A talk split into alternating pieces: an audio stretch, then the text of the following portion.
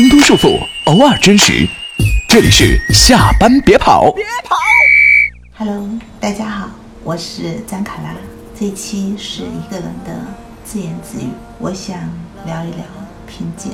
前一段时间，我看了小说的最后一期，高晓松说，伍迪·艾伦在七十多岁的时候，带着对世界的偏见，依然拍出了很多伟大的电影。说他七十五岁要再去拍电影。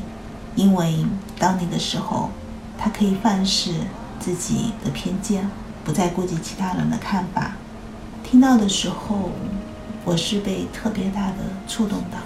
很久以来，我就一直被教育不应该带着偏见看这个世界，要学会公正和客观，接纳不同的人，这样才能走得更远。在很长的时间里，我心里多少都会觉得有些委屈。我不喜欢“偏见”这个词语，我也不觉得我对这个世界带着偏见。譬如一直被诟病的，我对简历的筛选，我对很多学校的偏好，我确实设定了一些筛选的底线，但我觉得那不是偏见，而是为了更高的效率。毕竟你设置了一定的条件，通过率和匹配率自然就会增高。这最多就是一个偷懒的方式。和偏见没有关系，可是最近这些年，我有点释然了。其实，我们真的能做到心里一点都没有偏见吗？我想每个人都会对某些特质的人和事更愿意亲近和接纳。确实，我对数学特别好的孩子有着天然的亲近感。我想，这种天然的亲近和偏爱，它的基础就是偏见吧。我记得斯宾塞说过：“人人反对偏见，可人人都有偏见。”或许说的就是这个吧。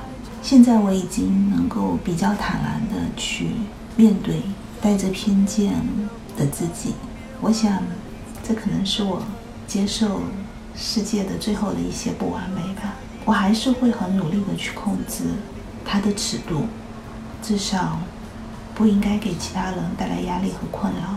但是，我又想能够更多的去探索自己的内心和对这个世界真实的态度。这个尺度我还在摸索。其实，对于偏见的好坏是否应该，我的心里是没有确定的答案的。你们是怎么看待这个问题的呢？欢迎给我留言，或者是加我的微信和我沟通。我的微信是卡拉 smile K A L A S M I L E。非常感谢你们听我一个人的自言自语。关于偏见，就和你们叨叨到这里。感谢你们的陪伴和守候，晚安。